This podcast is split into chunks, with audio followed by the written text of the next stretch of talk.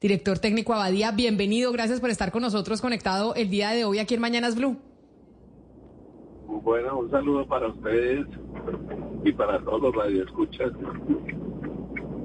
Y, nosotros, eh, director técnico, ayer después de hacer el balance de, bueno, se acabó el Mundial femenino, ganó España, todo lo que se ha dicho y todo el debate alrededor del presidente de la Federación de Fútbol de España, que uno no entiende cómo pudo llegar a besar a una jugadora y que lo justifique diciendo que fue la emoción del momento. Además de eso, hablábamos eh, del, eh, del debate que hay alrededor de si el fútbol femenino debería jugarse con las mismas reglas o no que el fútbol masculino. Y lo pongo en contexto, directora Abadía. Mariana, expliquémosle a don Nelson Abadía lo que se publicó este fin de semana en eh, la revista The Economist sobre el, em, sobre el fútbol femenino, porque se habla mucho de por ejemplo, si la cancha debe ser igual de grande, si el arco de pronto no pone eh, a las jugadoras de fútbol mujeres a estar eh, un poquito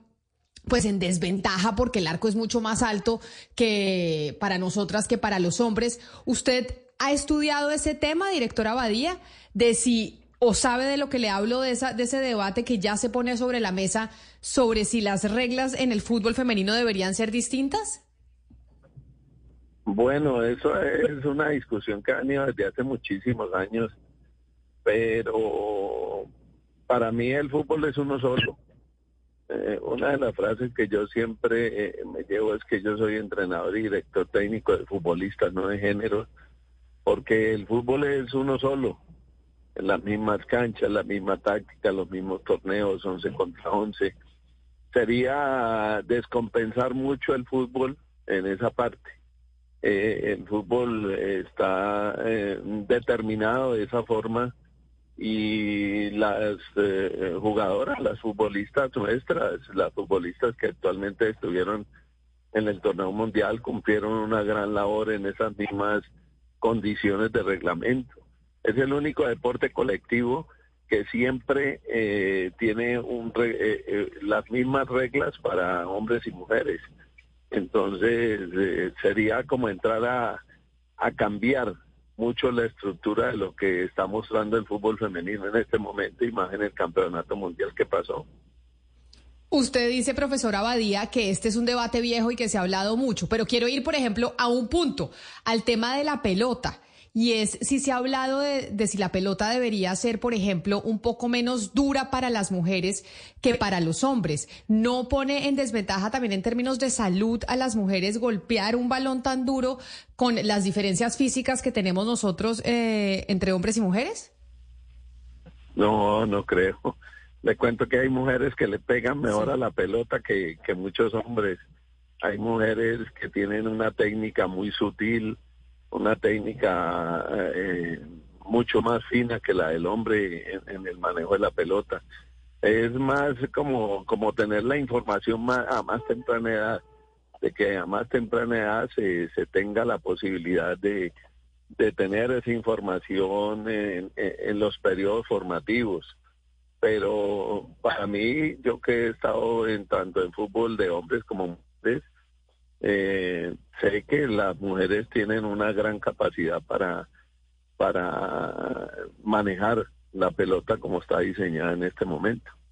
Sí, de hecho, Catalina Usme varias veces ha dicho lo que usted está diciendo, directora Abadía, y es en ese sentido de que mientras más temprano empiecen las, las, eh, las, niñas a jugar fútbol, pues muchísimo mejor. Pero yo le quiero preguntar por lo que ustedes miden y comparan. Uno cuando está viendo fútbol eh, en televisión constantemente le están mostrando una serie de mediciones, qué tan rápido eh, fue la patada, es decir, qué tan rápido eh, va el balón, eh, la velocidad en la cancha, qué tanto miden ustedes eh, la velocidad de las mujeres que están en la cancha y comparan con los hombres o eso no es algo que, eh, que a ustedes verdaderamente les preocupe, no es algo relevante, digamos, lo medible eh, de, velocidades y de, de, lo que pasa en la cancha entre hombres y mujeres.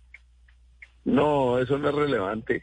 Hay aspectos mucho más relevantes como es el trabajo táctico de las mujeres, la gran capacidad de asimilación que tiene la mujer por su intuición en lo que es el desarrollo de la inteligencia de juego y eso sí es más relevante que, que, mirar si la pelota va a X o Y velocidad. Tan es así que el campo lo está mojando igual para hombres y mujeres en todos los torneos para tener esa rapidez en la ejecución. Y vuelvo y repito, la mujer tiene una capacidad técnica mucho más fina que la del hombre. No estoy diciendo que mejor, sino mucho más fina. Y eso hace que, que el fútbol femenino en este momento esté creciendo tanto a nivel mundial por, por su gran capacidad de, de, trabajo, su gran capacidad técnica, su gran capacidad táctica y eso ha hecho que el fútbol femenino evolucione bastante y lo vimos en este mundial. Justamente eh, de ese crecimiento y de esa evolución quiero hablarle y, eh, le cambio en este sentido un poco el tema, directora Abadía. ¿Cómo cree usted que las mujeres que juegan fútbol en Colombia pueden capitalizar este buen desempeño que tuvo la selección eh, de fútbol femenino en Australia, Nueva Zelanda, en aras de mejorar sus condiciones, como tener una liga completa, más y mejor apoyo? ¿Cómo, ¿Cómo ve usted que esto se le pueda, digamos, sacar más jugo? Claro, eh, debería. Hay un bache, hay un bache en lo que es el alto rendimiento y es la parte de la liga profesional, porque lo que es la competencia formativa de, de las eh, categorías menores lo tiene muy bien estructurado de fútbol.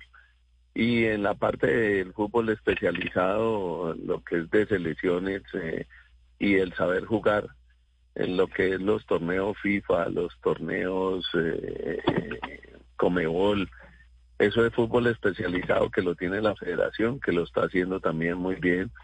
Y nos falta ese alto rendimiento que es el fútbol de I mayor. Tiene que ser una competencia mucho más ardua, mucho más eh, intensa, mucho más competitiva y para lograr que ese alto rendimiento sea mucho más eh, mucho más fuerte para llegar a estancias que nos implican los torneos mundiales.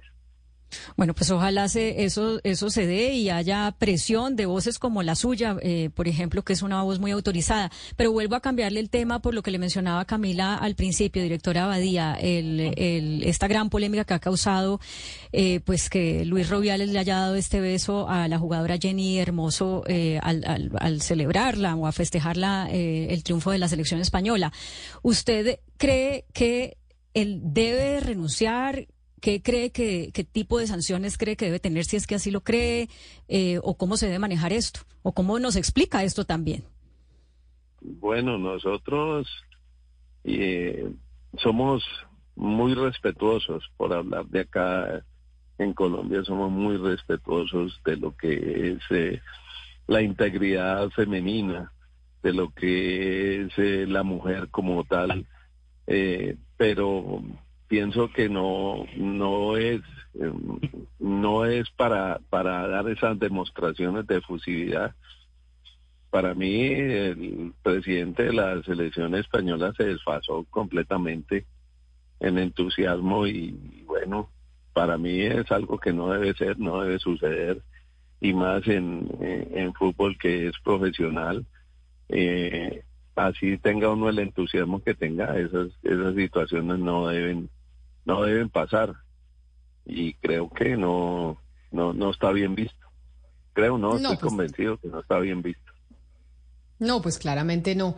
Profesor Abadía, quizá para, para despedirlo y agradeciéndole enormemente estos minuticos con nosotros, esta hazaña que hizo usted con las jugadoras de la selección Colombia, obedece obviamente a la berraquera colombiana, al empuje, a lo talentosas de nuestras eh, jugadoras, pero el hecho de que en un futuro podamos pensar de que haya de verdad una liga establecida, una liga profesional establecida, como lo hay en España, como lo hay en el Reino Unido, podría hacernos pensar que una vez tengamos esa liga profesional completamente establecida, que se juegue todo el año, que sea lo que las jugadoras han pedido constantemente en Colombia, se podría pensar en que nosotras, cuando eso suceda en nuestro país, eh, podemos llegar a ser campeonas del mundo? Así como lo fueron las españolas, en donde ya el Real Madrid se llevó a Linda y hace poco tenía equipo, eh, pues formuló su equipo profesional y el Barça y demás.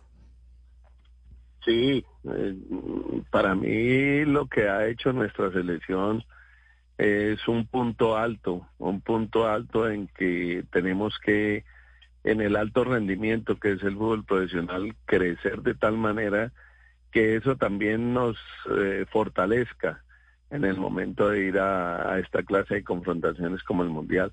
Pero también estoy convencido de que este grupo humano que tengo a cargo es un grupo humano que se consolidó mentalmente, que lo estructuramos mentalmente. Yo siempre le he tenido una frase, que el corazón de una colombiana que lo conozcan al término de los partidos. Y así sucedió. Pero lo que sí tenemos claro es que ese crecimiento del fútbol eh, en Colombia es un crecimiento muy alto y sobre esa altitud que tiene el fútbol también tiene que llegar la capacidad dirigencial. Y en eso quiero resaltar mucho el apoyo que está dando el Comité Ejecutivo de la Federación a lo que es la planificación, la estructuración de todos los planes de trabajo a nivel de selección de fútbol femenino. Y vuelvo y resalto que hace más o menos desde el 2017 yo tomé todas las selecciones femeninas estructuramos pedagógicamente y metodológicamente todos los procesos de formación y en el año 22 se dio la clasificación de las tres categorías femeninas, prejuvenil, juvenil y, mayores a, a, los mundiales. Tuvimos la, una muy buena participación en Sub-20 en el Mundial de Costa Rica una muy buena participación prejuvenil en la India, siendo su campeones.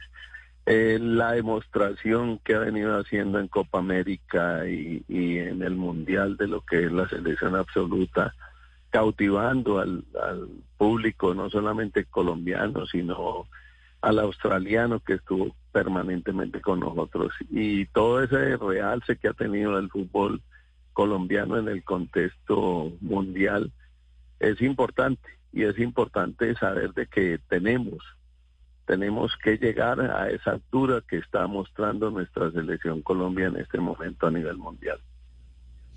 Pues profesor Nelson Abadía, director técnico de la selección eh, femenina de mayores de Colombia de fútbol, mil gracias por estar aquí con nosotros, por eh, darnos estos minutos además para con su conocimiento hablarnos de ese debate que hoy pues se pone también sobre la mesa una vez se acaba el Mundial de Fútbol y es si las reglas deben ser las mismas para los hombres y las mujeres en ese deporte el más popular del planeta. Mil gracias por estar con nosotros. Bueno, muy gentil a ustedes.